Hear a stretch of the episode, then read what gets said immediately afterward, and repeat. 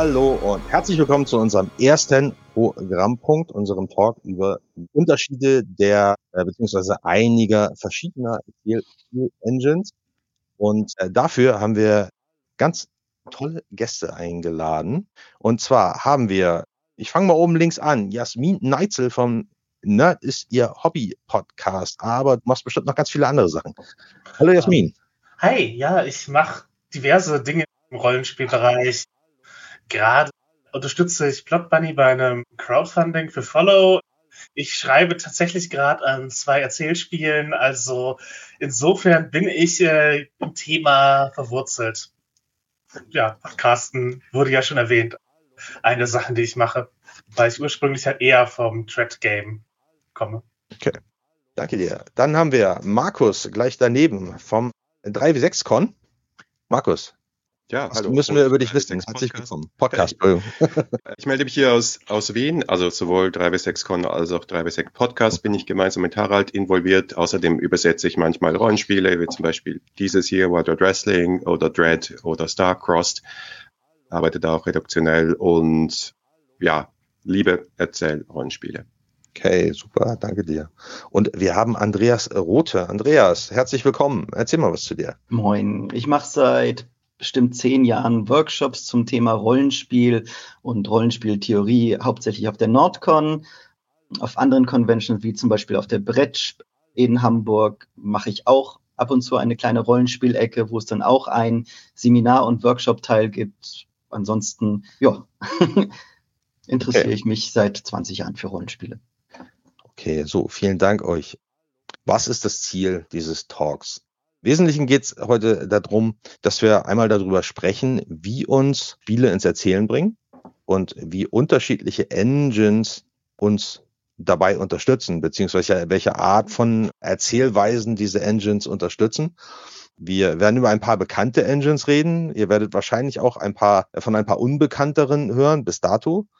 Falls ihr Fragen habt, meldet euch gern, schreibt sie in den Chat. Wir sammeln sie und werden sie an unsere, unsere Gästinnen weiterreichen.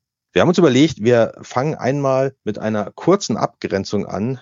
Kurz, damit wir uns nicht, nicht da drin verlieren, weil man damit einen eigenen Talk befüttern könnte.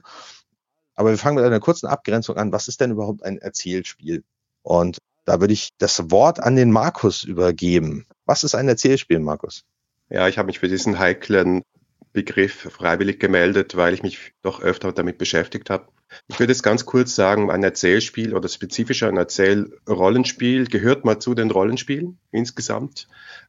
Der Unterschied zum, ich würde mal sagen, traditionellen Rollenspiel, so wie wir es kennen, das typische ist halt äh, DSA, D&D, Shadowrun, die großen, ist, dass der Fokus der Regeln und des Regelsystems und der Engine, wenn wir darüber sprechen wollen, darauf liegt, eine strukturierte Erzählung zu produzieren. Und ich glaube, Rollenspiel ist so ein Spektrum, wo auf der einen Seite des Spektrums das vollkommen freie gemeinsame Erzählen ist. Alle sitzen am Tisch und wir sind so ein kleiner Writers Room und wir denken uns eine Geschichte aus. Und am anderen Ende ist etwas, was sehr stark zum Beispiel sehr stark taktisch ist, wo es darum geht, ich spiele schon noch eine Figur, aber wir sind fast schon beim Brettspiel oder es geht über in ein Brettspiel. Und ich würde halt Erzählrollenspiel einfach auf diesem Ende des Spektrums verorten. Und je mehr Regeln dazu da sind, zu sagen, keine Ahnung, ich, ich grenze Szenen ab, ich versuche Genres zu emulieren, ich versuche narrative Resultate zu erzeugen und narrative Erfahrungen zu reproduzieren, die wir vielleicht aus anderen Medien kennen und weniger ich versuche Kompetenzen zu simulieren, ich versuche Welten darzustellen, desto mehr gilt es auf diesem Spektrum zum Erzählrollenspiel zu gehören, denke ich mir. Okay, vielen Dank. Da haben wir auch schon direkt die erste Frage aus dem Chat. Spiegelstellen fragt, gibt es eigentlich eine Unterscheidung Erzählspiel und Erzählrollenspiel oder sind die Begriffe synonym zu gebrauchen? Ich glaube, eines der Probleme bei dieser Abgrenzung besteht darin, dass es halt im Hobbygenre keine festgelegte Autorität gibt, die so etwas entscheiden könnte. Wir haben jetzt hier keinen Rollenspielpapst, wir haben keine Rollenspielregierung. Niemand kann jetzt hier außer vielleicht den 3W6-Podcast für Österreich, aber für die deutschen Zuschauer muss ich da halt sagen, wenn du sagst, deins ist ein Erzählspiel und explizit kein Erzählrollenspiel oder wenn das dein Verlag so vermarktet, dann ist das halt so. Wenn es so eine klassische Definition gäbe, dann hätten wir da schon links, längst einen Link unten drauf verlinkt. Ich, ich glaube, man kann da durchaus einen Unterschied machen.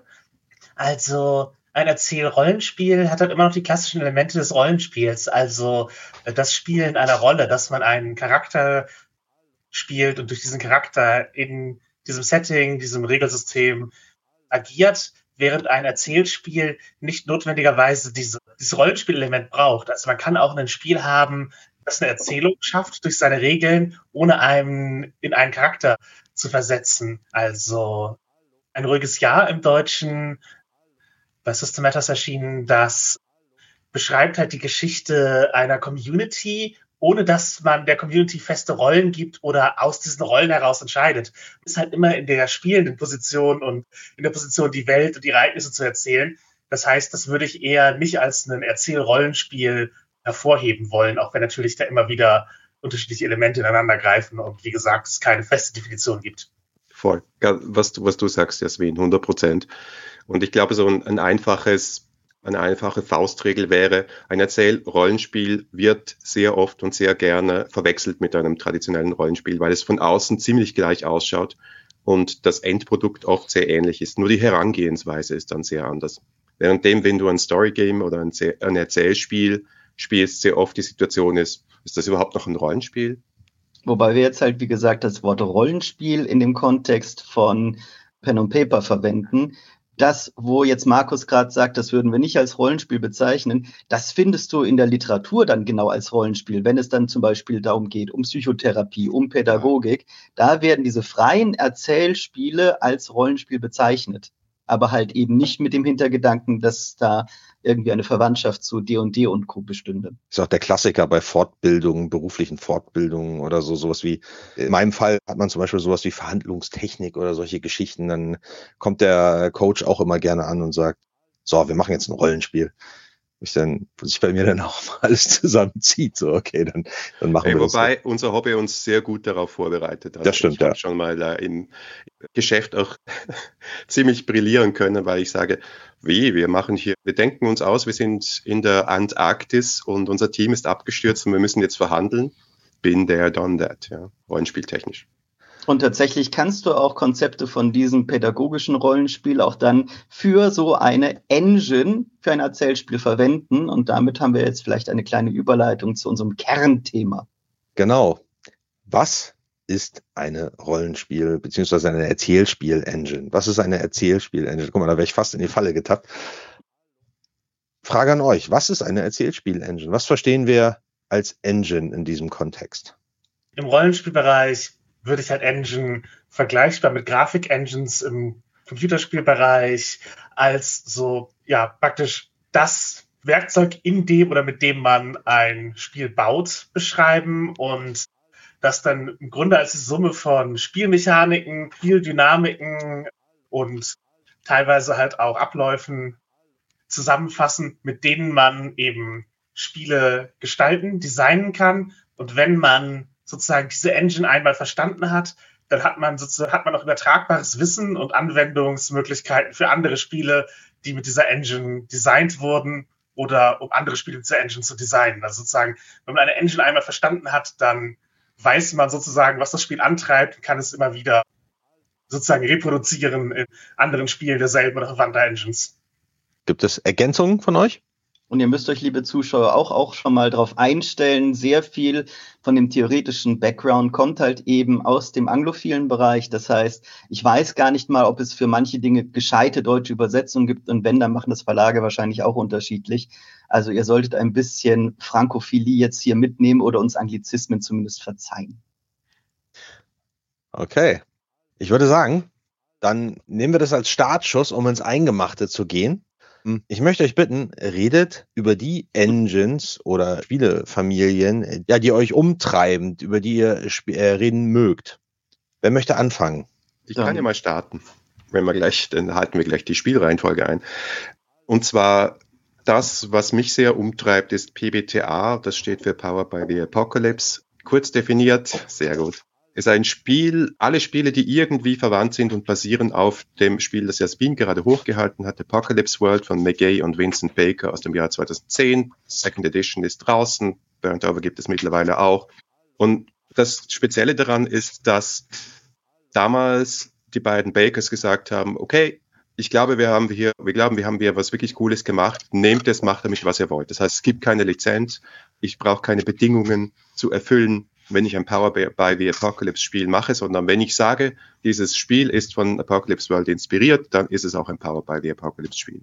So viel zu, zu der technischen Definition sozusagen. Beispiele davon sind, sind Dungeon World, Mythos World, Monster Hearts, World of Wrestling, so tief die schwere See, das sind Spiele, die auf Deutsch rausgekommen sind. Es hat auch ganz viele neue Engines, über die wir heute noch sprechen werden, inspiriert wie Firebrands, Forged in the Dark, also äh, Blades in the Dark ist, ist offiziell ein PBTA-Spiel. Auch Belonging, also Belonging, Carved from Brindlewood, all das es sind sozusagen Äste, die vom Stamm von Power by the Apocalypse ausgegangen sind. Was ist das jetzt? Ja, die Baker selber sagen, das ist eigentlich kein System, sondern es ist eine Philosophie. Es ist eine Herangehensweise, wie man ein Spiel designt, die sich abgrenzt vom traditionell oder, oder sie sagen halt, naja, es gibt Herangehensweisen, das ist der D&D-Approach, Völkerklasse, Stufen, Hitpoints. Es gibt so einen GURPS Approach, das sind äh, Skill-Listen, Point-Buy-Charaktere. Es gibt den The Forge Approach, das ist das typische Erzählspiel eher. Das heißt, ich mache ein ganz kleines Spiel für einen spezifischen Konflikt, relativ freeformige Charaktere, ein, ein sehr universelles System, das alles abdeckt. Und PBTA ist einfach dann ein neuer Approach. Und ich meine, ich glaube, es hat sich auch bewahrheitet, weil das so viel ausgelöst hat in der Rollenspielszene. Das ist wirklich ein Design-Approach ist, der auch sehr viele inspiriert hat, der auch ein Werkzeugkasten ist, mit dem Leute arbeiten. Sonst habe ich immer noch nicht gesagt, was es wirklich ist. PBTA versucht mit einem relativ klassischen Setup. Es gibt Spielende, es gibt eine Spielleitung, es gibt Charaktere, es gibt Rollenspielsitzungen, das anders zu verhandeln. Und zwar im Kern liegt da das Gespräch zwischen den Spielenden und der Spielleitung, das Gespräch am Tisch. Und die Regeln sind nicht jetzt dazu da, irgendwelche Kompetenzen der Charaktere abzubilden oder Situationen in positiv, negativ geschafft, nicht geschafft abzubilden, sondern die sind dazu da, dieses Gespräch zu strukturieren und das Spiel zwischen was passiert in der Geschichte, was passiert in der Fiktion, was passiert in unserer Fantasie und was passiert tatsächlich ein Tisch mit Würfeln, mit Stiften, mit Charakterblättern und so zu verhandeln. Und zwar so, dass immer wenn aus der Fiktion heraus Regeln ausgelöst werden, dann diese Regeln abgehandelt werden und diese Regeln führen immer wieder in die Fiktion hinein. Jetzt bin ich immer noch sehr, sehr theoretisch. Das bedeutet aber am Schluss, wir starten eigentlich mit einer relativ leeren Landkarte. Wenn ich jetzt das Beispiel Dungeon World hernehme zum Beispiel, das wie die und die sein möchte, aber als Erzählrollenspiel, dann fängst du halt nicht an mit den Forgotten Realms, sondern du fängst an, wir sind hier, wir machen Charaktere mit sogenannten Playbooks und diese Playbooks sind nicht Funktionen in dieser Kampfgruppe, sondern sie sind eigentlich Rollen in der Geschichte. Ja? Was ist dein Highlight? Was ist deine Art von Charakter? Welche Rolle möchtest du in dieser Geschichte spielen? Und die Runde hat eine gemeinsame Verantwortung, nicht nur die Geschichte zu gestalten, sondern auch die Welt zu gestalten. Und vor allem gilt das Prinzip, wir spielen, um herauszufinden, was passiert. Play to find out. Das bedeutet auch ich als Spielleitung, also ich bin halt typischerweise die Spielleitung Forever GM, ich gehe da rein, um mich überraschen zu lassen, was am Schluss passieren wird. Da gibt es vielleicht eine gewisse Vorbereitung, aber das klassische DSA-Abenteuer wäre hier vollkommen fehl am Platze, weil es zu viel vorgibt. Ich habe vielleicht eine erste Situation oder Ideen, die aus den Charakteren herauskommen und daraus ergibt sich dann das Spiel. Also es ist eine eine Art Spielstil, die sehr vom Improvisieren geprägt ist und vom gemeinsamen Erschaffen der Welt, der Situation, der Charaktere, der Plots. Bevor es Missverständnisse gibt, möchte ich gleich nochmal klarstellen. Es gibt jetzt bestimmt draußen Leute, die sagen, das mache ich in meiner D&D-Runde schon seit zehn Jahren so oder ich mache das in meiner DSA-Runde schon seit zehn Jahren so. Und es gab schon vor 20 Jahren Leute, die haben AD&D auch auf diese Art und Weise gespielt. Das kann man zum Beispiel wunderschön in Leserbriefen von alten D&D-Magazinen nachforschen. Es geht jetzt hier nicht darum, was ist ein neuer oder besserer Stil. Es geht jetzt einfach nur darum, dass wir hier Engines haben, Regelkerne, die einen bestimmten Spielstil besonders gut unterstützen. Du kannst natürlich ja. auch deine Pfanne nehmen und damit irgendwie einen Nagel in die Wand schlagen, das geht, aber man kann dir halt auch einen Hammer in die Hand drücken. Darum, das ist hier der Unterschied. Und wenn du gerne mit deiner Pfanne Nägel in die Hand drückst, weil du das seit 20 Jahren machst, wird dir niemand das verbieten. Das ist auch das, die Antwort, was, äh, was gerade im Chat gepostet wurde. Ja, natürlich. Rollenspiel wurde teilweise auch schon immer so gespielt, aber es ist eine Frage der Spielkultur und des Könnens und der Kompetenz der Menschen am Tisch, trotz der Regeln sozusagen, das so zu spielen und so hinzukriegen. Itzehoe spielt, schrieb gerade davon, dass der Kern des Rollenspiels sei Handlungen, die Situation, wo ein Spiel eine Handlung so gut erzählt, dass Regelwerk und der Wurf eigentlich egal sind. Ich möchte ja eigentlich Spiele spielen, bei denen das Regelwerk nicht egal ist, auch wenn ich so spiele, wie ich möchte.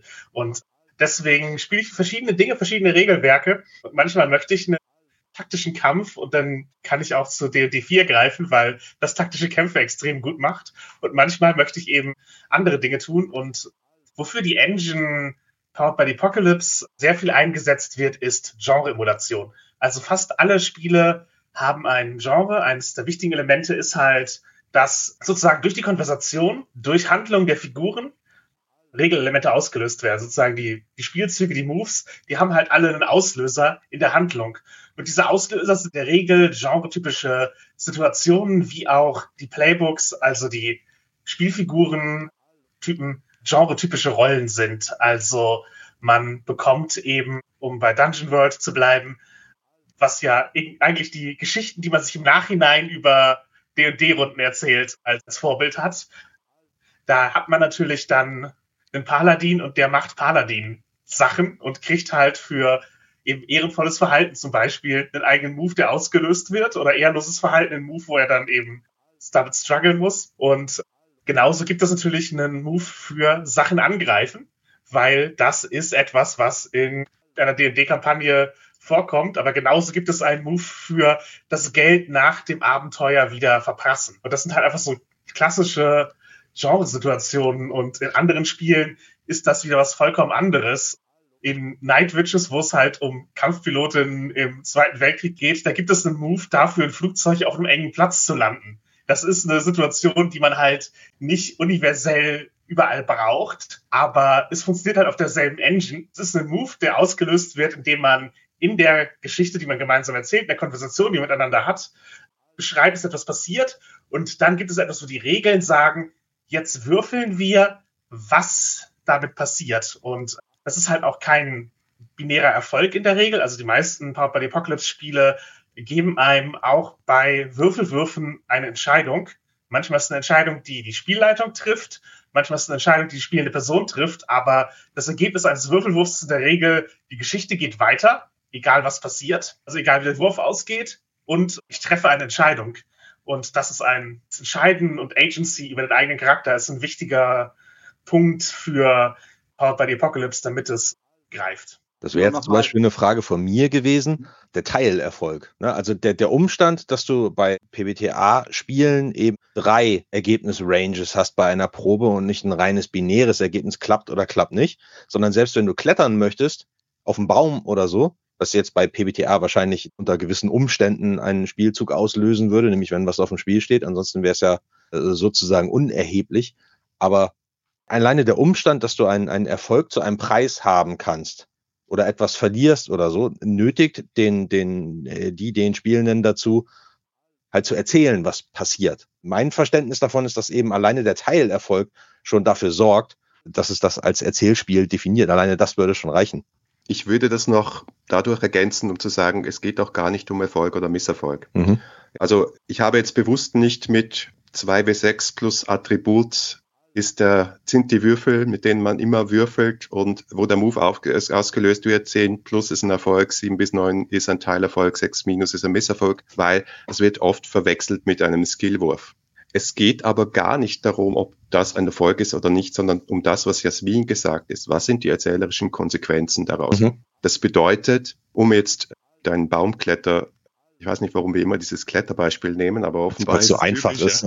Nehmen wir das Baumkletterbeispiel. Wenn du eine 6 minus würfelst, ist die Konsequenz nicht zwingend, dass du vom Baum fällst. Es kann die Konsequenz auch sein, dass es zu regnen beginnt. Der Unterschied ist der, das Spiel sagt mir, wenn du eine 6 minus würfelst für deinen Charakter, da bin ich als Spielleitung dran und kann etwas passieren lassen, was für die Charaktere nicht so gut ist und spannend ist. Wenn du 7 bis 9 hast, können wir das verhandeln. Bei 10 plus kannst du es erzählen. Ja, ich würde da noch hinzufügen, dass sehr, sehr viele Powered by the Apocalypse Spiele und auch Apocalypse selber relativ klare Richtlinien auch an die Spielleitung geben. Also die Spielleitung bekommt auch eine Spielanleitung beziehungsweise ein Regelwerk an die Hand und auch eine Auswahl an Möglichkeiten, was sozusagen im Rahmen dieses Spiels mit den Spielenden passieren kann, beziehungsweise ihren Figuren. Also auch da gibt, werden einem Sachen an die Hand gegeben, oft mehr so, als das bei traditionellen Spielen passiert. Das ist auch ein Element, das eben für viele Leute, die PBTA spielen, unsichtbar ist, weil sie eben auf der spielenden Ebene unterwegs sind. Aber für die Spielleitung finde ich das ein, ein wichtiger Teil des Erlebnisses. Andreas. Wurde jetzt auch schon ein Thema angeschnitten, was nicht nur für PWTA gilt, sondern was finde ich sehr typisch ist für erzählfokussierte Spiele, nämlich die Erzählrechte und wie die vergeben sind. Also wer darf was entscheiden in der Spielwelt? Traditionellerweise überliegt das der Spielleitung. Die Spielleitung legt den Rahmen fest, die Spielleitung entscheidet, was passiert. Die Spielleitung kann Würfelwürfe interpretieren, die Spielleitung kann sagen, der Baum fällt um und du bist tot. Bei Erzählspielen ist diese Grenze zwischen Spielleitung und Spielleiter oft aufgeweicht, anders geregelt. Manche Spiele verzichten auf Spielleitung, verteilen diese Kompetenzen und sehr viele dieser Regel-Engines beschäftigen sich damit, wie das Recht, etwas in der Welt definieren zu dürfen, wie das geregelt ist. PBTA ist ein Beispiel, wie man das machen kann. Da haben wir jetzt eben schon gehört, es gibt nicht nur Volk und Misserfolg, sondern es gibt da drei Bereiche. Aber ich denke mal, diese, diese Idee, wer darf was bestimmen, das wird uns jetzt hier bei dem Talk über Erzählspiele noch öfters begegnen. Ja. Und deswegen wollte ich mal noch diesen Punkt herausgreifen. Das ist so ein wichtiges Design-Philosophie-Element. Okay. Vielen Dank. Wir haben noch ein paar Fragen. Ich würde sagen, die stellen wir erstmal hinten an, weil wir haben noch ein paar mehr Spiele, die wir vorstellen möchten. Wenn wir uns jetzt irgendwie so lange mit PBTA aufhalten, kommen wir nicht mehr zu den anderen. Es gibt ja noch ganz viele andere tolle Zielspiel-Engines. Ich halte die alle fest, die Fragen. Ein paar sind schon allgemeiner Natur, äh, ein paar sind explizit auf PBTA ausgelegt. Aber ich würde vorschlagen, dass wir uns jetzt mal die nächste Engine vornehmen. Wollen wir im von PBTA, von PBTA abgeleiteten Kontext bleiben? Also sozusagen mhm. die Designfamilie weiter verfolgen, weil Sehr gerne. Von, da, da hat sich halt einiges aufgespalten. Ich würde mal mit Firebrands weitermachen. Das ist was, was die Bakers auch designt haben. Und in diesem Kontext auf Deutsch ist Fräulein Bernburgs Pensionat für junge Damen erschienen in diesem großen Bereich. Das Spiel kommt in der Regel ohne Spielleitung aus. Und was wir vorhin als Moves, also diese auslösenden Momente hatten, die aus der Geschichte heraus ausgelöst werden, wird hier im Grunde ersetzt durch sogenannte Minispiele oder Szenen. Also man hat halt einfach eine Reihe von Szenentypen, die man vorher aussucht und jedes dieser Szenentypen hat dann halt Regeln, die einem an die Hand geben, wie diese Szene zu funktionieren hat. Und da gibt's dann halt eben bei Fräulein Bernburgs halt einen Tanz, wo eben die Charakter gar nicht so viel reden, sondern eher eben, wie sie miteinander tanzen beschrieben wird, während an anderen Momenten natürlich das Gespräch im Mittelpunkt steht und die Regeln sich darum drehen oder ja, auch Sachen wie zum Beispiel Wahrheit oder Pflicht gespielt werden in dem, in dem Setting und das ein eigener Szenentyp ist. Und also man kann Szenen ähnlich wie Moves gestalten, nur dass es halt eben diese gesamte Szene umfasst und man entscheidet sich vorher, was man macht und spielt dann die Szene. Also es ist halt nicht so etwas, was so diesen diesen Flow hat, den äh, PBTA, also PBTA im klassischen Part bei Apocalypse World Sinne hat, wo eben, ja, wie in Apocalypse World ein Move in den anderen greift, sondern hier strukturiert man sich die Geschichte selber, indem man die Szenentypen wählt. Und manchmal gibt das Spiel einem da auch Hinweise, in welcher Reihenfolge was passieren soll, wie viele Szenen all diese Dinge. Da gibt es ja auch verschiedene Varianten. Vielleicht nur, weil das jetzt ein für viele wahrscheinlich eher ein unbekanntes System ist. Also ich habe sowas auch nur ein einziges Mal bisher gespielt. Vielleicht kennt ihr aber solche Spiele wie Mario Party, wo ihr so ein Brettspiel habt, ihr landet auf einem Feld und dann macht es Switch und ihr spielt Tetris und dann würfelt der nächste, ihr landet auf einem Feld und ihr spielt Glücksrad. so in dem Sinne, dass man im Rollenspiel noch so eine Art Minispielsammlung mit mhm. dabei hat. So kann man sich das vielleicht noch ein bisschen vorstellen für die Zuschauer, die jetzt nicht so ganz tief hier in der Indie-Spiele-Ecke drin hocken. Ja, die Bakers, mir mal gesagt, noch vor King is Dead rausgekommen ist, sie planen gerade ein Spiel, das ist eine Mischung aus Mario Party und Game of Thrones. Das war ihr Pitch. Okay. Ähm, welche Spiele greifen denn auf Firebrands zurück? Also wir hatten schon Fräulein Bernburgs Pensionat für, für, junge Damen. Wir haben Der König ist tot, das ist ja das von den Bakers, ne? Mhm. Ja. Kennt ihr noch weitere? Ja, das ursprüngliche Firebrands, ich glaube Mobile Frame Zero, das ist halt so ein Mecha-Anime-Ding, wo eben okay. ja halt die Welt ist bedroht und Teenager müssen in Kampfrobotern dieses Problem lösen, ob sie wollen oder nicht. Das ist so halt dieser Mecha-Anime-Pitch, der dort gespielt wird. Mit eben zehn Typen, die das wieder vergreifen.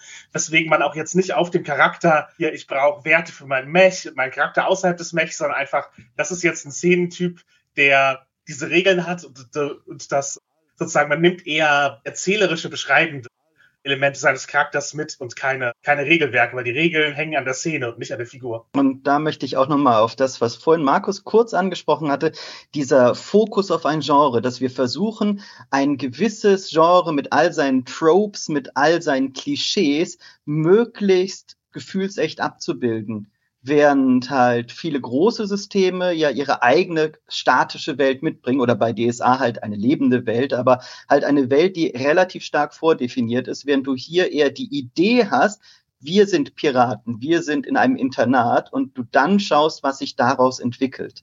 Das ist auch was typisches Erzählspiel, Erzähl-Rollenspiel-mäßiges, denke ich, dass du versuchst, eine spezifische Erfahrung und ein spezifisches eine spezifische Art von Geschichte zu erzählen. Das ist noch stärker wahr für Firebrands. Ich habe zum Beispiel mal ein Spiel gespielt, das heißt Hero Fans. Ich hoffe, ich habe das richtig ausgesprochen. Das, da geht es um die Papstwahl in Wirklichkeit. Ja.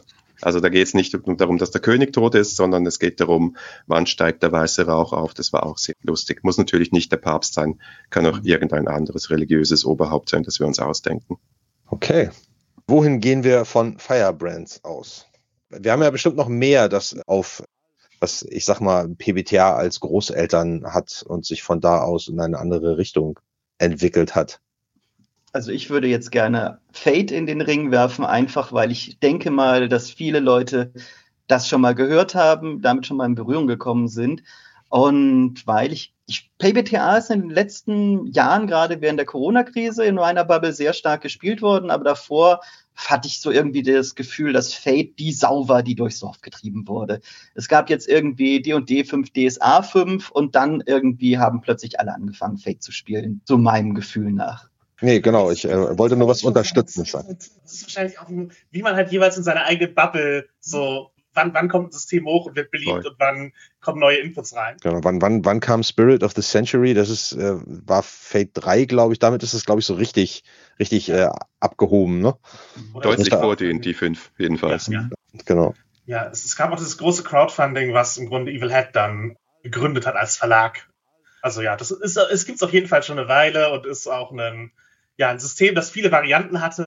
Aber im Kern hat man halt die Tags für Charakter, also Beschreibungen der, deren Eigenschaften, Aspekte bei Fates genannt, die halt eben so, das ist etwas, was dein Charakter beschreibt, du kannst es positiv oder negativ für dich einsetzen. Also wenn ich jetzt eine halt eine Seefahrerin spiele und als äh, mir als Aspekt, ich habe in jedem Hafen ein Mädchen nehme, dann kann ich damit Vorteile haben, so hey, ich, ich gehe hier zu meiner Damenbekanntschaft und kriege coole Informationen raus. Oder die Spielleitung oder ich selber kann sagen, okay, ich bekomme Schwierigkeiten und sobald ich von Bord gehe, werde ich für meine Untreue von einer Dame geohrfeigt, weil ich mich habe lange nicht blicken lassen und habe Schwierigkeiten auf soziale Weise im Ort. Sozusagen, man sucht sich Text für Charakter aus, die positiv oder negativ ausgelegt werden können.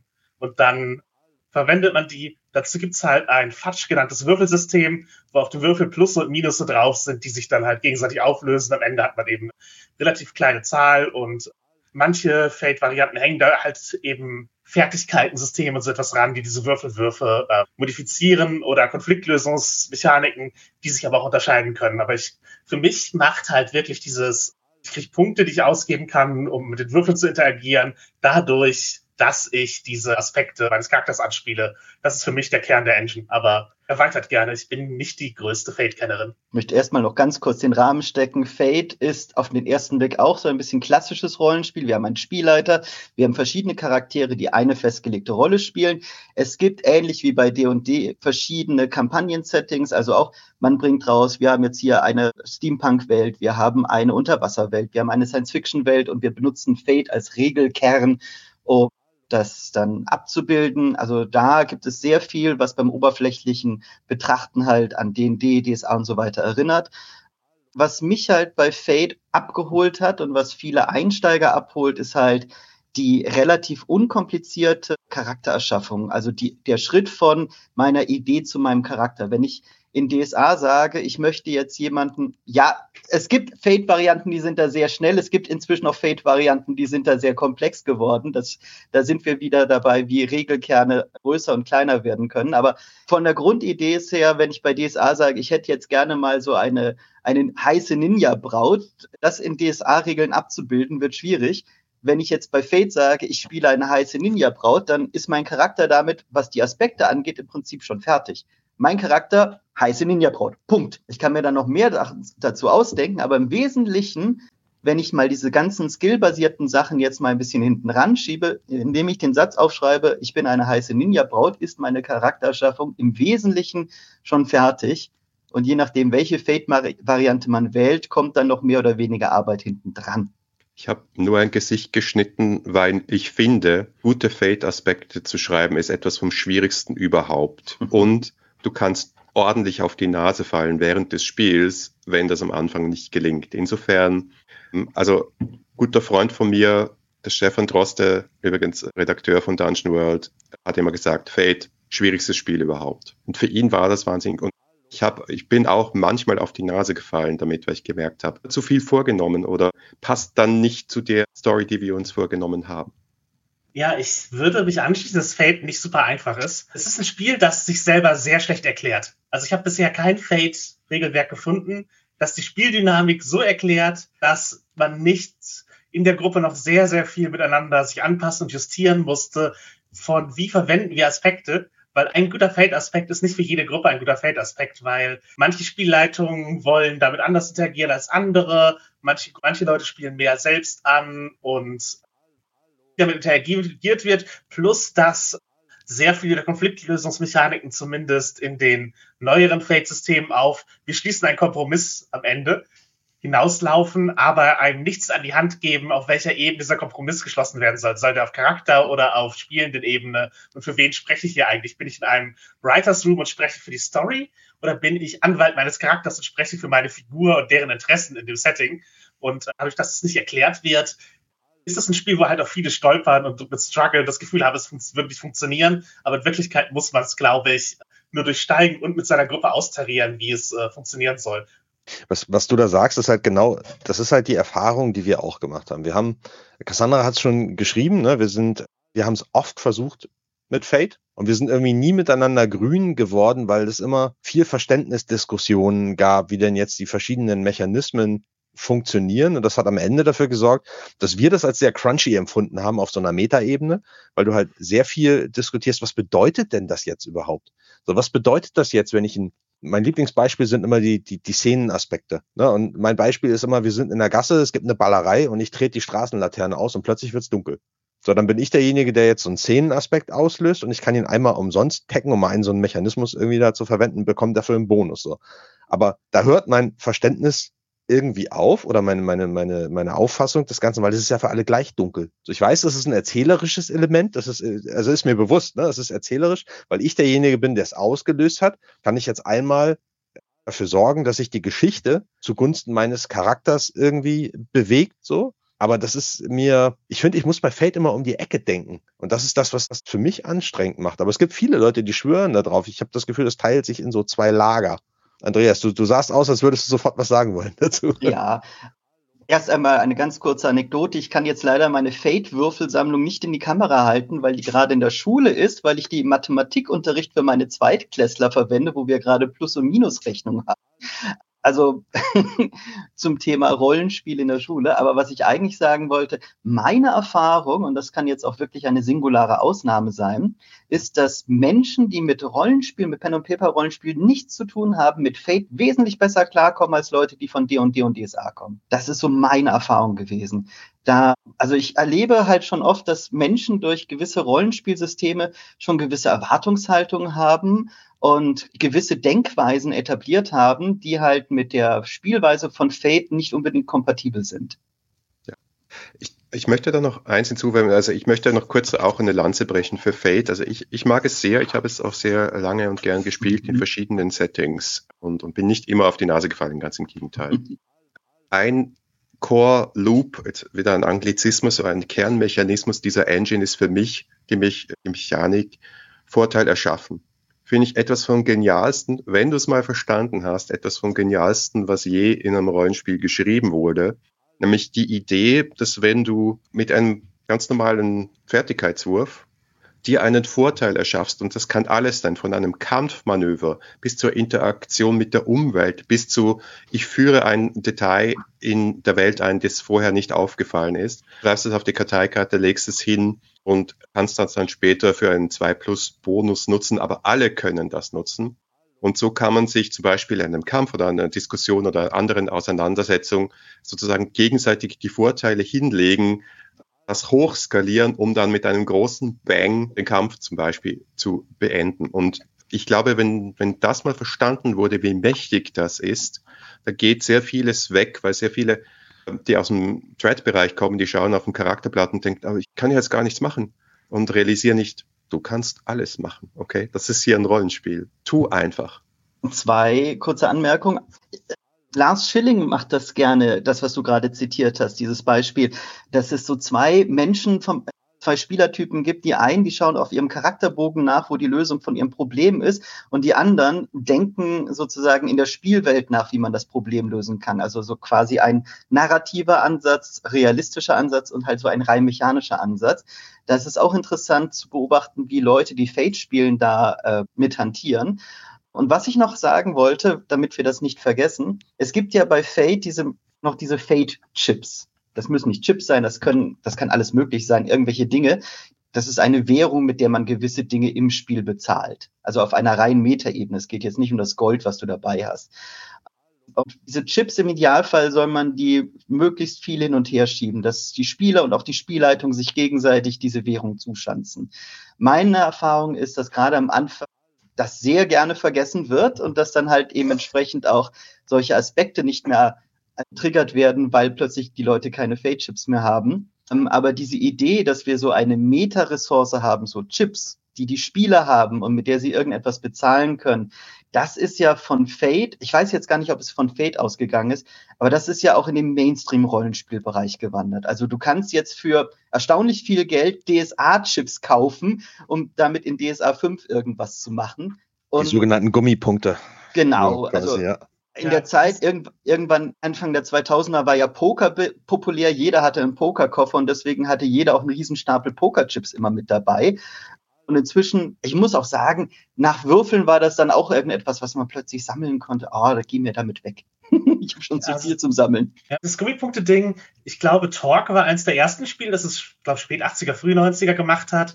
Savage Worlds hat dann oder Deadlands, dass die halt ein bisschen daraus gewachsen sind, haben ja. damit weitergemacht und Fate hat halt angefangen, diese, diese Gummipunkt-Währungssachen verwenden, aber genau, es ist, es ist auch eine Idee, die sich, glaube ich, an verschiedenen Stellen parallel entwickelt hat. Dieses, wir brauchen irgendwie einen Punkt, in dem, dem wir sozusagen narrativen Einfluss messen können, der an Spielen dir gegeben wird.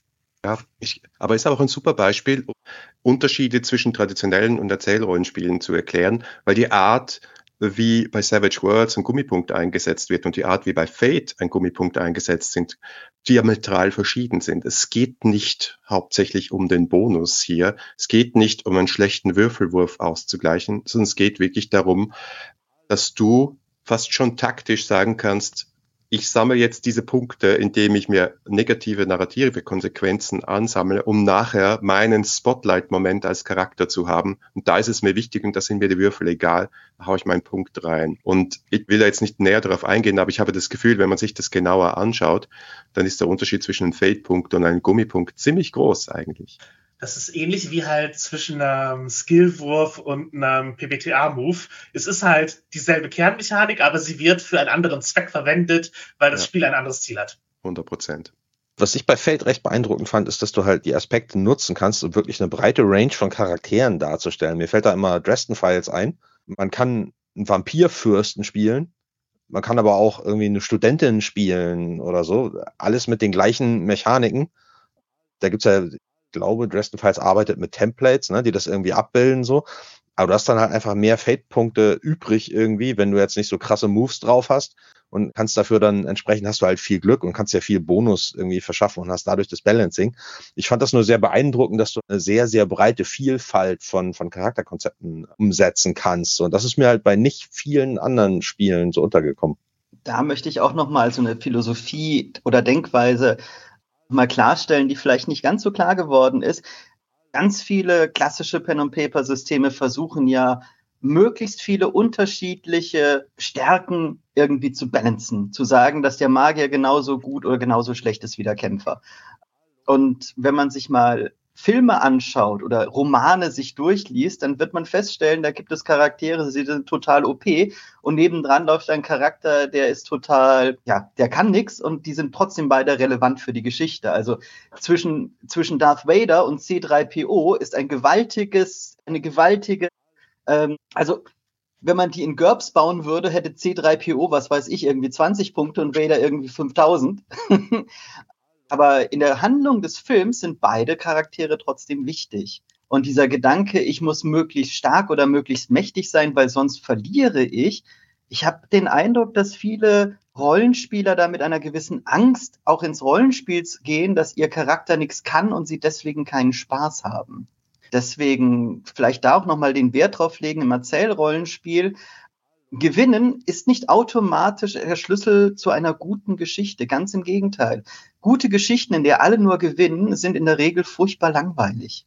Sehr schön ausgedrückt. Also ich glaube, an dem Punkt, wo du können wir wieder zum Anfang zurückkehren, wo du sagst, die Regeln und das System und die Engine, die wir benutzen, die ist dazu da, damit wir am Schluss eine möglichst befriedigende Geschichte haben, die uns allen sehr viel Spaß gemacht hat, wo unsere Charaktere Zeit gehabt haben, aufzutreten, Spotlight zu haben, ihr Ding zu machen, für das sie in der Geschichte sind, wir einen schönen Schluss gefunden gemeinsam. Dann ist sowas wie, wer ist stärker als der andere Person relativ egal, ja. Also es ist dann wichtig, wenn es für die Geschichte wichtig ist. Und wenn es für die Geschichte nicht wichtig ist, dann ist halt der Witz von C3PO genauso mächtig wie die Macht von Darth Vader.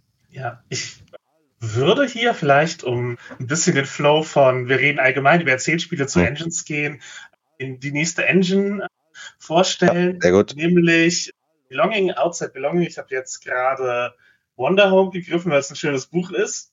Aber ursprünglich kommt es aus Dream is Q und äh, wurde mit Dream is Q und Dream Apart in einem Band jetzt veröffentlicht. Der befindet sich auch bei Plot Bunny Games in Übersetzung. Also das Spiel wird auch sozusagen ins Deutsche kommen.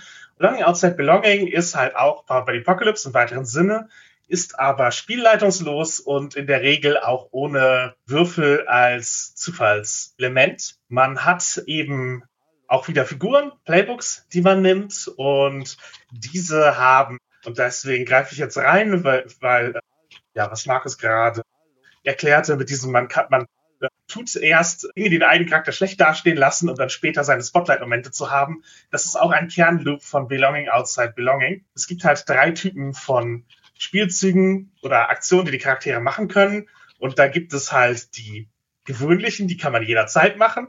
Und dann gibt es schwache Moves, die einen schwach dastehen lassen, wo man halt einen, sozusagen einen Punkt dafür bekommt, dass man es, dass man es tut. Und dann gibt es halt starke Moves, die einen von diesen Punkten kosten, um halt eben einen positiven, mächtigen Einfluss auf die Handlung zu nehmen. Zum Beispiel Dream Apart, was halt mit jüdischen Städten spielt, kann man halt so wenn man halt so einen Ravi-Charakter spielt, kann man sich aus der Szene rausnehmen, um sich mit seinen Studien zu beschäftigen. Das ist ein schwacher Move, weil man eben sozusagen, ich, mein Charakter hat gerade andere Interessen und läuft aus der Handlung raus. Das würde man normalerweise nicht machen, aber hier kann man es tun, um halt seinen Punkt zu bekommen und zu sagen, ja, ich habe meinen Kopf ganz woanders. Und dann kann man halt später das ausgeben, um zu sagen, okay, und jetzt kann ich äh, Geheimnisse enthüllen, die ich in den Schriften gefunden habe oder Leute überzeugen. Das ist halt so ein, einer der Kernloops dieses, dieses Spiels, diese starken und schwachen und Moves und man kann halt immer was machen, weil man hat auch, hat auch gewöhnliche und kann halt einfach seine Handlung beschreiben. Diese Konversation äh, findet weiterhin statt und sehr viele von den Spielen haben dann eben auch weitere Elemente, die von der Gruppe gemeinsam oder verteilt dargestellt werden, die die Welt sind. Sozusagen, dass man halt Aspekte wie halt hier Marktwirtschaft in Dream Apart oder eben dunkle Wald oder solche Dinge, die haben dann halt auch ein eigenes Playbook, auf dem Handlungselemente stehen, die man als Moves sozusagen, also wenn sie gerade passen, erzählerisch äh, einbringen kann. Und man kann sich dieses sozusagen das Playbook der Landschaft nehmen oder des, des Setting-Aspekts, wenn es gerade relevant ist und man das spielen möchte, der eigene Charakter halt nicht gerade die Hauptfigur ist, weil man sonst ja sehr mit sich selber interagieren würde. Aber so können auch alle sich an Szenen beteiligen, selbst wenn sie gerade mit dem Charakter nicht da sind, weil die Spielleitungsrolle eben dahingehend aufgeteilt wird.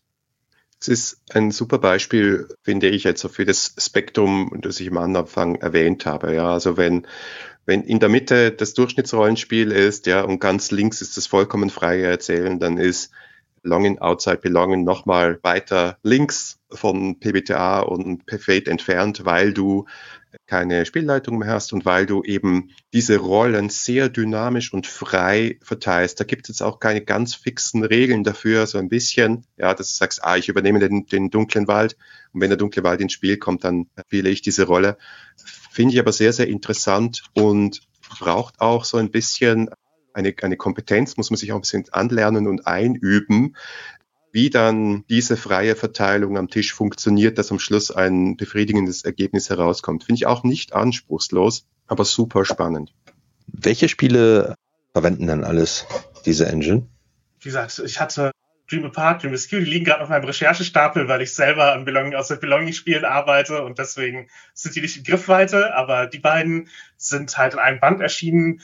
Dream Askew ist ein Spiel, da geht es um eine queere Community in einer asynchronen Apokalypse. Also sozusagen für marginalisierte Menschen wie die queeren Leute ist es schon sehr apokalyptisch und sie müssen sich außerhalb der Gesellschaft ihren, ihren eigenen Kram neu bauen und andere haben halt noch eine Zivilisation sozusagen in Städten und mhm. ja, aber es ist halt auch im Grunde ein postapokalyptisches Setting, was eine queere Community ins Zentrum stellt.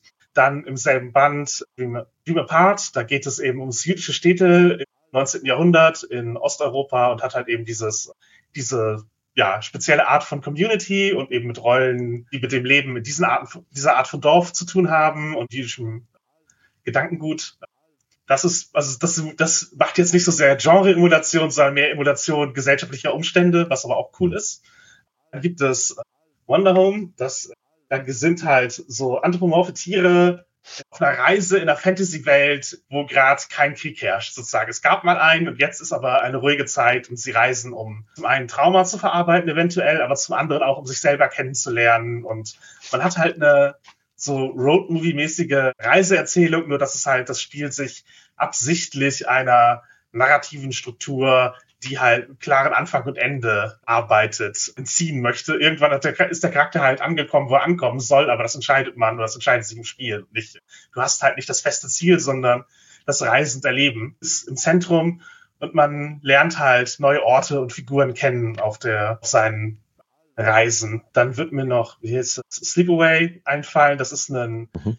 spielt man in so einem Sommercamp, wo ein Monster drumherum schleicht und man ist halt die Camp Counselors und möchte die Kinder sicher halten, gleichzeitig eben natürlich ihr Sommercamp-Drama-Dinge machen. Our Haunt würde mir noch einfallen.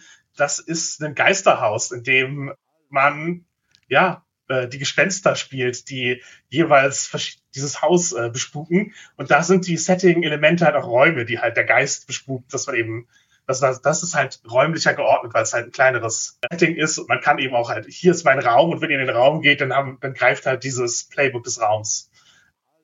Genau. Fallen euch sonst noch welche ein? Äh, Flotsam habe ich noch bei mir stehen. Das ist ein, so ein Space-Setting. Es gibt einige, aber die bekanntesten hast du alle genannt. Ich schreibe gerade an einem, das über den Sommer 1816, also das Jahr ohne Sommer, in dem der Vampir und Dracula geschrieben wurden und Lord Byron mit Mary Shelley und so Urlaub war. Und halt dieses Haus als Closed Room Setting ist gerade eins, nice. weil ich äh, zum Beispiel arbeite. Ich würde jetzt wahnsinnig gerne mal vom Chat wissen, von den ganzen Systemen, die gerade aufgezählt wurden, wie viele ihr davon überhaupt kennt. Weil ich, ich muss sagen, ich spiele wahnsinnig viele, aber ich habe von denen nicht ein einziges bisher gespielt. Das ist das was, was tatsächlich oder was wir, was wir uns für den Abschluss sozusagen gedacht hatten, dass man mal so ein, so ein, so ein Recap macht, wie viel, wie viel von tatsächlich neu ist für die Leute im Chat. Mhm. Weil wir haben jetzt nämlich noch eine halbe Stunde. Ich könnte mir vorstellen, äh, wir haben ja noch ein paar auf der Liste. Ich könnte mir vorstellen, dass Forged in the Dark etwas ist, was auch viele interessiert, weil das ja auch ein bisschen, ein bisschen namhafter ist, sage ich mal. Und äh, gerade jüngst mit der deutschen Übersetzung von Blades in the Dark da ein namhafter Vertreter auf den Markt geschlittert ist in Deutschland. Möchtet ihr mal was äh, zu Forged in the Dark erzählen, was das ausmacht? Kennt sich da jemand aus? Forged in the Dark basiert eben auf Blades in the Dark von, von John Harper, was wiederum auf Apocalypse World basiert. Und das ist ein, ein Heist-Spiel grundsätzlich. Reden wir mal konkret über das und dann, dann vielleicht mehr über die, die Engine, wo man so Halunken spielt, die in einer Dieselpunk-artigen Stadt leben. Also wer das Computerspiel Dishonored gespielt hat, dem wird diese Welt relativ gut oder diese Stadt relativ bekannt vorkommen. Sie heißt auch Duskwall oder Duskwall äh, verändert, aber ist, sind halt so ein bisschen die Seriennummern abgefeilt. Was ist interessant an diesem Spiel? Ich glaube einerseits, dass es ein Spiel ist, das in Phasen gespielt wird, dass du eine jetzt mal Missionsphase hast und dass du eine Downtime oder eine Zwischenzeitphase hast. Die deutsche Übersetzung habe ich jetzt noch gar nicht gelesen. Ich weiß noch gar nicht, wie sie übersetzt wurde. Sie ist hoffentlich per Post unterwegs an mich. Und das bedeutet, dass du in dieser, dieser Score-Phase, in dieser Missionsphase, da geht es um jede Sekunde, da machen diese Halunken irgendeinen Bruch oder halt irgendeinen Heiß, was es auch immer ist und schaust du wirklich die Szenen genau an und da geht es um Leben und Tod. Wenn das aber abgeschlossen ist und das wird relativ schnell und im hohen Pacing und mit hohem Risiko auch gespielt, wenn das abgeschlossen ist, dann atmest mal durch und machst deine Downtime-Phase und dann hast du bewusst so einen Ablauf von, meine Frau würde sagen, Buchhaltung. Ja? Also du schaust, okay, haben wir jetzt gewonnen, was haben wir verloren, wie stehen wir in dieser Stadt, wie stehen unsere Konflikte mit anderen Fraktionen in dieser Stadt? Und du baust wieder so ein bisschen Writers Room Approach, du baust so ein bisschen, okay, wo sind wir, wo wollen wir hin, was könnte unser nächster Score, was könnte unsere nächste Mission sein. Das braucht mal so ein bisschen ein Umdenken, zu sagen, okay, wir sind jetzt ein bisschen im Metaspiel und dann tauchen wir wieder an, dann tauchen wir wieder raus. Aber diese bewusste Trennung ist sehr, sehr spannend. Das andere, was interessant ist, ist, wie hier Würfelwürfer funktionieren. Du hast auch so Playbooks, Charakterblätter, du hast auch Fertigkeiten, alles Mögliche. Du baust dir einen Würfelpool zusammen. Was aber interessant ist, dass, dass die Verhandlung, worum es in diesem Würfelwurf geht, die sehr stark vor dem Würfelwurf stattfindet. Du besprichst mal, was ist denn gerade die Lage? Ist das äußerst riskant, was ich gerade mache? Ist das eigentlich ziemlich sicher oder ist es wirklich verzweifelt? Je nachdem ändern sich die Bedingungen für diesen Würfelwurf. Und das zweite ist Effekt. Also kann ich mit dem, was ich hier gerade vorhabe, viel auslösen, mittelfiel auslösen oder sehr wenig auslösen. Und diese Verhandlung kann unter Umständen meinen Würfelwurf beeinflussen, kann auf jeden Fall das Resultat beeinflussen. Und dann hat die Spielleitung auch noch eine Möglichkeit, und das ist einer meiner Lieblingsmechanismen hier, einen Devil's Bargain anzubieten, also so einen Teufelspakt anzubieten und zu sagen, wenn du eine Konsequenz in der Geschichte akzeptierst, dann kannst du noch einen Würfel dazu haben. Möchtest du das? Ja, nein, vielleicht. Und dann habe ich noch andere Mechanismen, wie ich kann meinen Charakter so beschädigen mit, mit Stress, um Würfel dazu zu kriegen. Also es gibt eigentlich relativ viel Mechanismen, wo ich meinen Würfelpool manipulieren kann, wo ich es taktisch einsetzen kann und am Schluss das Resultat zu erreichen, das ich möchte oder vielleicht auch nicht, weil die Würfel sind ja immer noch da. Und dieser Wurf, deswegen, weil über Position und Effekt gesprochen wird, der Würfelpool manipuliert, weil ich vielleicht eine negative Konsequenz, keine Ahnung, ich breche zwar die Tür auf, aber durch den Devil's Bargain, den ich angenommen habe, stehen die Wachen direkt dahinter. wird die Handlung vorangetrieben. Also wie, also ich glaube, das ist auch der PBT-Einfluss. Es gibt am Schluss immer ein narrativ interessantes Resultat. Und dieser Würfelwurf ist auch nicht da, um jetzt so Beat für Beat jede einzelne Handlung, ich schlage zu, ich verteidige oder ich gebe mein Schild so abzubilden, sondern hast du meistens die ganze Szene. Und oft ist an diesem Würfelwurf auch das ganze Team hier, die ganze Runde beteiligt. Und Dementsprechend kann es sein, dass du so eine Mission vielleicht mit drei, vier, fünf Würfelwürfen abhandelst. Das geht dann auch relativ schnell, weil es geht wirklich darum zu sagen, wo bin ich und wo komme ich hin. Was ich jetzt vergessen habe, ist noch ganz den Anfang, um, um das abzuschließen. Es gibt auch einen direkten Einstieg in diese Mission und auch das wird mit einem einfachen Würfelwurf nach demselben Prinzip gehandhabt, der mir sagt, okay, das, was ich gerade vorhabe, klappt das, steige ich easy ein, bin ich gerade in einer verzweifelten Situation oder ist, ist es irgendwo in der Mitte? Um das ganze Planen, der heißt, sie wir alle aus Shadowrun kennen, wo man stundenlang sitzt und nachher geht sowieso alles schief, mhm. zu verhindern. Da gibt es dafür sogar noch eine Flashback-Mechanik, um zu sagen, ja, wenn mir vorher was nicht eingefallen ist, dann kann ich es nachher machen. Ja, schön, dass du das erwähnt hast, weil das wäre nämlich meine Frage gewesen. Unsere Spielleitung hatte damals Blades in the Dark beschrieben als Shadowrun ohne Planung. Ja, es ist nicht völlig verkehrt. Also es gibt äh, mittlerweile auch viele Watched in the Dark Spiele, also um noch ein paar zu erwähnen. Das heißt, du, du musst also nicht unbedingt diese Heist-Struktur haben. Ich habe eine ganze Kampagne gespielt. Band of Blades und das ist ein Dark Military Fantasy Kampagne. Das bedeutet, es ist quasi Warhammer, aber mit Blades, wo dann deine Missionsphase halt wirklich eine militärische Mission ist und die Downtime-Phase ist, du spielst dann die KommandantInnen dieser Armee. Also du hast dann auch Rollen wie der Quartiermeister oder die Quartiermeisterin, der Kommandant etc. Da kommt noch dazu, dass du nicht einmal jedes Mal in jeder Mission denselben Charakter spielst, sondern du kannst dann auch mal einen kleinen Frischling, so einen Rookie spielen, weil du gerade Lust darauf hast, oder statt den Sniper halt den Tank spielen. Es entsteht dann wirklich das Gefühl, dass du nicht eine Rolle spielst, sondern du spielst viele Rollen in der gesamten Armee, die eine gewisse Kampagne durchmacht. War für mich auch noch ein spannendes Erlebnis. Ich habe gesehen, ich war äh, kürzlich in Kopenhagen im Pharaos Zigarra Rollenspielladen und da habe ich gesehen, es gibt noch sehr viele andere Derivate oder Spiele, die halt auf dieser Engine basieren. Ich habe eins gesehen, das heißt Court of Blades, wo man praktisch das Ganze vor den Intrigen irgendwie der, ich weiß gar nicht, welche Epoche das ist, 17. Jahrhundert. Sie sah ein bisschen renaissance-mäßig aus mit Intrigen und Degenduellen und so weiter und so fort. Also scheint es relativ viel zu geben. Das scheint ganz gut abzuheben gerade. Ist auf jeden Fall was, was Leute inspiriert hat in den letzten Jahren jetzt. Dann, wir haben noch vier, fünf Spiele. Ich glaube, wir müssen uns jetzt entscheiden, welche davon äh, wir abdecken wollen. Was liegt euch denn noch besonders am Herzen, das ihr erwähnen möchtet? Wir haben auf der Liste haben wir Poetry Games, Gumshoe, Carved from Brindlewood, Lasers and Feelings und wie heißt. Ich halte Lasers and Feelings zumindest für erwähnenswert, als dass es eben ein Spiel ist, was für viele der Einstieg ins Hacken ist, weil es eine einfache Würfelmechanik hat und dann einen Kernwert, der eben aus zwei Polen besteht.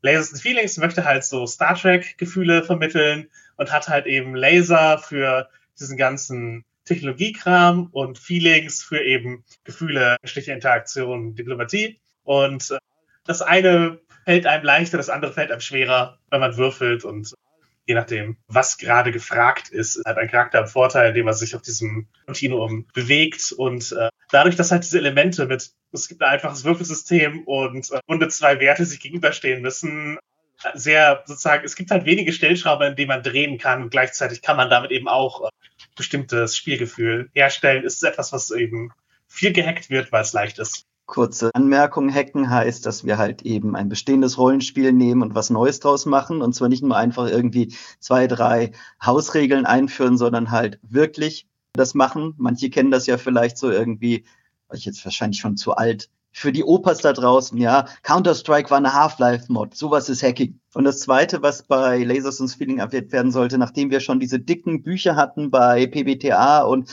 Blades in the Dark, ist ja auch ein kleiner Klopper. Also Lasers und Feelings ist auf exakt einer DIN A4-Seite.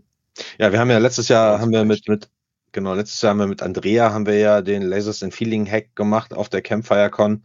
Wir haben ein Noir-Spiel, äh, Hamburg der 30er, 40er Jahre sozusagen damit hervorgebracht, haben das ganze Wort erkannt, Noir getauft und das war sehr spaßig. Also es ist, das hat sehr gut funktioniert mit der, mit der, angefangen davon, was wollen wir einfach eigentlich machen und wie setzen wir das mit den Methoden um, die das Spiel uns bietet.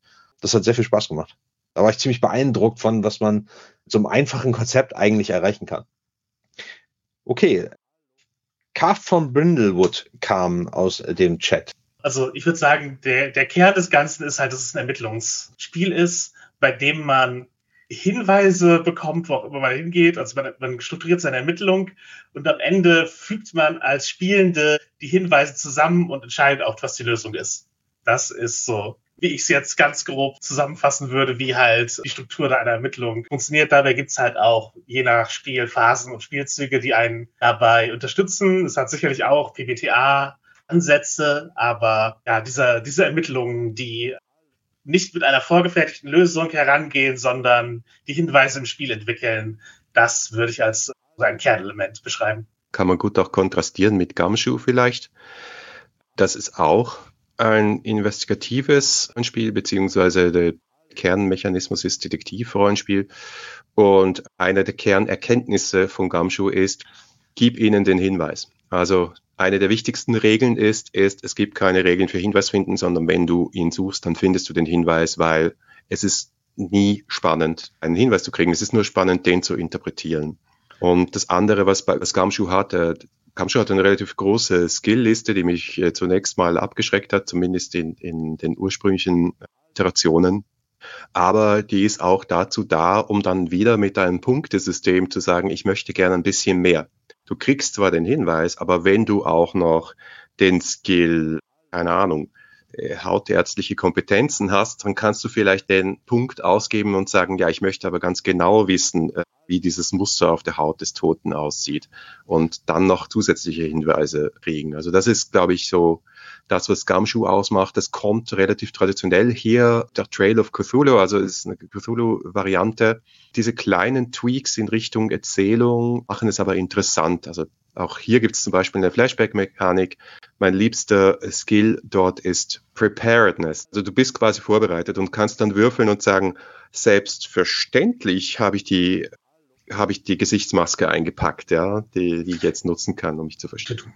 Du musst teilweise nicht mal mehr würfeln, sondern kannst eben, also jeder dieser Skills ist halt ein Punktepool und du kannst halt auch einfach einen Punkt ausgeben zu sagen, ich habe die Maske oder eben ich weiß das jetzt, weil eben ja ein Kern des Ganzen ist, für manche, manche Sachen sollten einfach eine Entscheidung der Leute sein und nicht, eine, nicht dem Zufall überlassen. Und eben, ja, sozusagen ist es halt eher, sie haben sich überlegt, für was muss man eigentlich würfeln, für was nicht? Und wie, sozusagen, wie können wir trotzdem eine spannende Ermittlungsgeschichte erzählen? Woher kommt die Spannung?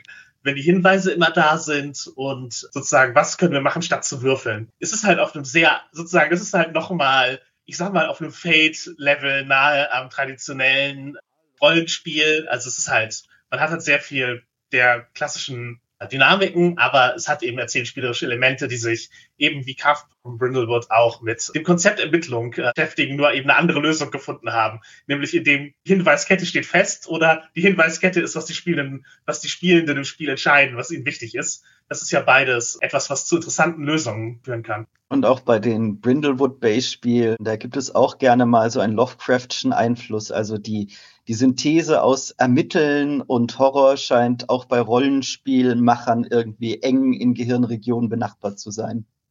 Ja, ich bin auf, auf Gumshoe bin ich sehr gespannt. Wir werden demnächst mal Thulu Confidential spielen bei uns im Stream. Und dann äh, werden wir das mal ausprobieren. Ich selber habe es noch nie gespielt, aber ich liebe Eugel da auch schon eine ganze Weile mit. Und Gumshoe ist nebenbei gesagt ein Slang-Ausdruck für Privatdetektiv. Mhm. Also es hat jetzt nichts unbedingt, also es hat tatsächlich was mit dem Schuhwerk zu tun, aber nicht, dass jemand denkt, warum heißt das so? Ja, ich würde kurz zumindest, ich, ohne einen super langen Ausflug zu machen, aber zumindest erwähnen, dass es Poetry Games gibt. Das hier ist A Grapefruit von 1964 von Yoko Ono. Das also ist halt älter als D&D, diese Wurzel, auf die es sich bezieht, aber im Grunde sind es halt Texte, die einen dazu bringen sollen, sich in eine Rolle zu begeben oder sich in, einen, in, in, ja, in eine Erzählung reinzubegeben und was zu fühlen oder zu erleben, sein, sein Headspace zu verändern, während man es liest. Und das Lesen ist halt schon das Spielen des Spiels bis zu einem gewissen Grad. Und da gibt's halt auch Unmengen Spiele, die sich halt damit beschäftigen. Aber die Engine ist halt im Grunde einen Text zu schreiben, der die, der die lesende Person zu etwas auffordert. Und diese Aufforderung ist gleichzeitig Spieleinladung, um es mal super runtergebrochen in, wir haben noch wenige Minuten zu haben. Aber allein die Erwähnung finde ich es wert als, als eine Engine, die eben auf diesen, auf einer Struktur von Texten basiert. Absolut. So, mit, äh, kann ich schon den nächsten Haken setzen. Haben wir noch Honey heißt. Die Tagline von Honey heißt im Deutschen ist so auch wieder so ein Heißspiel. Also du planst ein, ein Coup, bei dem es auf absolutes Timing und Präzision ankommt und du bist ein gottverdammter Bär. Man spielt ja. Bären, ja, quasi wie bei Blades in the Dark. Du machst irgendwas, extrem simples Würfelprinzip, auch wieder auf einer DIN A4-Seite alles untergebracht. Im Prinzip halt zwei Werte, die sich gegenseitig ausschließen je nachdem, wie du würfelst, wird die eine Seite im Laufe des Spiels sozusagen äh, dominanter als die andere und halt Ende des Sp und wenn da halt eine Seite zu hoch ist, dann verfällst du entweder, entweder zu einem zu einem animalischen Bär, der irgendwie in den Wald zurückkehrt, oder du wirst zu einem großen Gangster. Auch hier wieder sehr, sehr viele Hacks, weil es halt einfach eine super simple äh, Engine ist. Halt einfach W10, zwei Werte, die am Anfang in der Summe 10 ergeben ich habe jetzt hier gerade die Spiele, die darauf basieren, gerade irgendwo im Regal und ich müsste jetzt aufstehen, um sie zu holen, weil ich nicht vorbereitet bin, aber das ist egal. Ja, ich würde, glaube ich, Rodents des Guitars, äh, weil auf Deutsch erschienen, bei Plot Bunny erwähnen, aber mhm. äh, ansonsten fallen mir jetzt auch nicht so viele ein, aber es gibt auf jeden Fall einige, die das gehackt haben und äh, ist Honey Swarm, was, was heute auf der Con gespielt wird, ist auf jeden Fall auch verwandt damit. Ja. Okay. Also zu Honey heißt, gibt es ja sogar inzwischen noch so ein Zusatzmodul, wo die Bären Hüte aufhaben. Das fand ich ja auch sehr witzig, dass es so eine Art DLC für, für Rollenspiel-Engines inzwischen gibt. Ach, und was auf jeden Fall, finde ich, noch erwähnt werden sollte, äh, sowohl Honey heißt als auch Lasers und Feelings und viele andere Indie-Systeme, man die nur als digitale Variante haben möchte, dann lohnt sich ein Gang auf die Webseite itch.io. Da findet man unvorstellbar viele nischige, abstrakte, durchgeknallte Rollenspielsysteme, die sehr oft gratis sind oder nur ein paar Euros kosten. Und da kann man sich in ein sehr, sehr tiefes Rabbit Hole an allen möglichen Formen von Rollen- und Erzählrollenspielen stürzen. Ja, ja, Poetry Games sind da auch gerne zu Hause bei Itch. Okay, super. Vielen Dank. Damit haben wir eine ganze Liste von Spielen abgearbeitet. Das war sehr spannend, informativ und sehr angenehm mit euch darüber zu sprechen. Vielen Dank dafür dann schauen wir mal, was wir jetzt gesammelt haben. Ich fange mal mit der jüngsten Frage an. Also falls im Chat jetzt noch weitere Fragen äh, aufgekommen sind, stellt die gerne jetzt. Ähm, wir versuchen die noch unterzubringen. Und da wir von den Fragen, die ich hier sehe, das Jüngste, was wir noch im, im Kopf haben, ist Haft from Brindlewood. Ich meine, war die Frage, woher kommt es? Das wurde mehr oder weniger beantwortet, ne, von Brindlewood Bay. Welche Spiele fallen euch ein, die es äh, aus, mit dieser Engine gibt?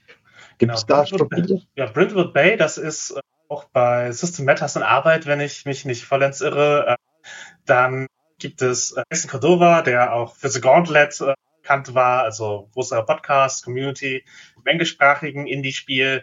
Der hat eben ja, praktisch ein, ein, Spiel entwickelt und dabei ist Carved von Brindlewood abgefallen und das zweite Spiel in dieser Reihe, das eigentlich sein Hauptprojekt wäre, ist, in, ist Between, was so ein Penny Dreadful Monster ermitteln Dinge im viktorianischen London mit eben Horrorelementen darstellt. Und das ist auf jeden Fall auch Carved from Brindlewood. Und eines meiner absoluten Lieblingsspiele momentan, The Between. Wenn du dich äh, darauf einlässt, Emotionen im Rollenspiel zu fühlen, dann äh, ist das ein ganz schöner Burner. Okay. Chat steht ja noch Public Radio. Public Access heißt es. Public Access, okay. Ja, ja stimmt, steht weiter oben. gerade rausgekommen. Public Access ist so äh, es ist sehr amerikanisch, ist ein bisschen schwer zu verstehen für Europäer, weil da geht es um eine Public TV Station. Da gibt es so am, am, Land in Amerika gibt es öffentliche Fernsehsender, die irgendwo auf dem hintersten äh, Kabelkanal sind, aber da kann jeder und jede kann dort eine Sendung machen. Es ist ein bisschen Akte X-mäßig, also eine dieser Public Stations, die ist einfach verschwunden. Und ja, du spielst. Hätte, ich hätte es so Analog-Horror bezeichnet, also dieses Genre her. Etwas, ja, ja, genau. Also es ist Videokassetten, VHS und so, 90er Nostalgie. Und du spielst halt Leute, die in ihre Heimatstadt zurückkehren und versuchen herauszufinden, warum diese Fernsehstation einfach verschwunden ist. Okay, klingt spannend. Das ist eine Frage an Jasmin. Kannst du noch mehr Poetry Games empfehlen? Variations on Your Body von Avery Alder ist eine Sammlung, die äh, Avery Alder auch für Monster Hearts bekannt, äh, VR-Spiel auf jeden und äh, äh, ja Begründerin von Outside Belonging, also heute schon mehrmals äh, nennenswert dabei gewesen. Variations on Your Body ist halt ein, ja, ich würde sagen, eine sehr coole Sammlung von Poetry Games, von einer Designerin, die wirklich weiß, wie man äh, ja, Spiele schreibt. Also damit würde ich erstmal anfangen. Okay, danke. So, dann haben wir hier von Spiegelstern noch eine Frage, die ist schon ein bisschen länger her, wo es noch um die Definition einer Engine ging. Paraphrasier mal, wo ist der Unterschied einer Spielephilosophie und einer Engine? Oder anders formuliert, propagiert nicht jede Engine letzten Endes auch eine Spielephilosophie? Wenn das der Fall wäre, dann gäbe es bei D&D nicht seit Jahrzehnten diese ganzen Diskussionen darüber, wie man richtig D&D spielt und was ein richtiges D&D-Spiel ist. Ich hätte jetzt so äh, gesagt, ja, äh, natürlich in jeder Engine lässt sich eine Philosophie ablesen, aber äh, was, was du richtig gesagt hast, glaube ich, manche sind sich sehr viel bewusster, welche Art von Spielkultur und Spielerlebnis sie produzieren wollen, während andere das weniger tun und weniger reflektiert sind, welche Art von Spiel sie in ihren Regeln verpacken. Ja, ich würde sagen, dass halt Engine eben, es hat auch bis zu einem gewissen Grad mechanische und vor allen Dingen spieldynamische Elemente und man kann sicherlich auch Philosophien wirklichen Engines zum Ausdruck bringen. Also hier, Realismus ist im Grunde gut, wir sollten Leute für Geld töten, ist ein ist eine Philosophie, die in sehr, sehr vielen drin ist in Spielen und die kann sich sowohl in Dungeon World, PBTA ist bahnbrechen, als auch in D&D, als auch in zahlreichen USA-Spielen. Das ist halt einfach so ein unterfragter Loop von äh, wir erobern Orte und nehmen den Leuten ihr Geld weg. Das äh, also sozusagen, man kann halt Philosophien, was, was belohnt, für was belohnt mich dieses Spiel, für was belohnt mich dieses Setting in verschiedenen Engines äh, setzen. Also ich würde halt sozusagen Philosophien nicht gleichsetzen mit Engines in diesem Fall. So, haben wir noch eine Frage. Wir haben noch, könnte man generell sagen, ich glaube, das haben wir schon beantwortet, oder? Könnte man sagen, dass beim Erzählspiel weniger Sicht auf die Proben und Wert auf Würfe gelegt wird als bei einem traditionellen Spiel? Da bin ich skeptisch, weil das ist ein bisschen ein Klischee, gegen das ich immer ankämpfe, dass äh, Erzählrollenspiele leichter sind oder weniger regelfokussiert. Blades in the Dark und Band of Blades sind absolute Regelmonster, durch die man sich mhm. mal durchkämpfen muss, die man verstehen muss. Die sind komplex. Hat nichts mit Komplexität zu tun aus meiner Sicht. Wo, glaube ich, die Frage, wo ich die Frage mit Ja beantworten würde, ist zu sagen, Probe hat einen anderen Stellenwert. Ja, da geht es nicht darum, klappt's, klappt's nicht, sondern es geht um andere Dinge. Das glaube ich haben wir vorher schon erklärt. So würde ich es beantworten. Ja, genau. Ich, ich würde halt auch, das Crunch kann ist immer noch ein Ding, was passieren kann und äh, manche Spiele sind halt absichtlich sehr regellastig. Ich würde auch hier Sebas Bread and Breakfast nochmal äh, erwähnen als eine absurd komplexes und regellastiges Spiel. Aber, aber es gibt halt eben Unterschiede in der Spieldynamik und was, darin, was die Würfelwürfe bedeuten. Also das hatten wir ja schon, dass dann sozusagen, es geht halt eher darum, wie geht die Geschichte weiter, als ist das ein Erfolg. Der, und sozusagen die, die Regeln haben eine andere Bedeutung und nicht notwendigerweise weniger Gewicht. Dann vielen Dank euch. Es ist 12 Uhr. Ich finde, das war ein fantastisches Gespräch. Hat mir sehr viel Spaß gemacht und war sehr informativ. Und so ein Gefühl, das sich bei mir einstellt, ist, das macht mich echt glücklich zu sehen, wie vielfältig tatsächlich die Szene ist und die, wie viele vielfältige Richtungen und Abzweigungen es gibt bei der Entwicklung von Rollenspielen. Und äh, dass man wahrscheinlich auf lange, lange Zeit niemals äh, darauf festgenagelt werden wird, diese eine Richtung zu spielen oder die fünf Platzhirsche die wirklich erfolgreich sind auf dem Rollenspielmarkt oder so, sondern man hat immer eine Möglichkeit, das ja in, in verschiedenste Richtungen zu erkunden. Ja, ich glaube, wir haben auch noch, wir haben jetzt hier halt eigentlich schon die Platzhirsche beschrieben, also so Designphilosophien, die sich durchgesetzt haben, die von mehreren Leuten repliziert wurden oder eh extra gebaut wurden, damit man sie, damit man halt Sachen äh, auf dieselbe Art gestalten kann. Und es gibt ja noch sehr, sehr viele einfach komplette individuelle Spiele, die, die ganz ihr eigenes Ding machen und sozusagen nur indirekte Bezüge haben. Also diese Engines sind halt die Sachen, die leicht zu, für Design zu adaptieren sind und oft auch absichtlich so. Und ja, äh, ja das äh, sozusagen ist, die Möglichkeiten sind noch viel, viel größer an, äh, an Dingen, die da draußen sind und halt äh, eben ihre ganz kleine Nische besetzen. Doch ein schönes Schlusswort. Wir raiden jetzt rüber zu Lurch und Lama. Bleibt dran. Ich gebe den äh, Befehl ein. Genau, hört unsere Podcasts. Genau, hört ja. Podcasts, spielt Indie-Spiele, spielt Erzählspiele und Erzählrollenspiele. Und äh, ja, vielen Dank euch und auch vielen Dank für euch ans Mitmachen und ans Mittalken. Danke. Auf Wiedersehen.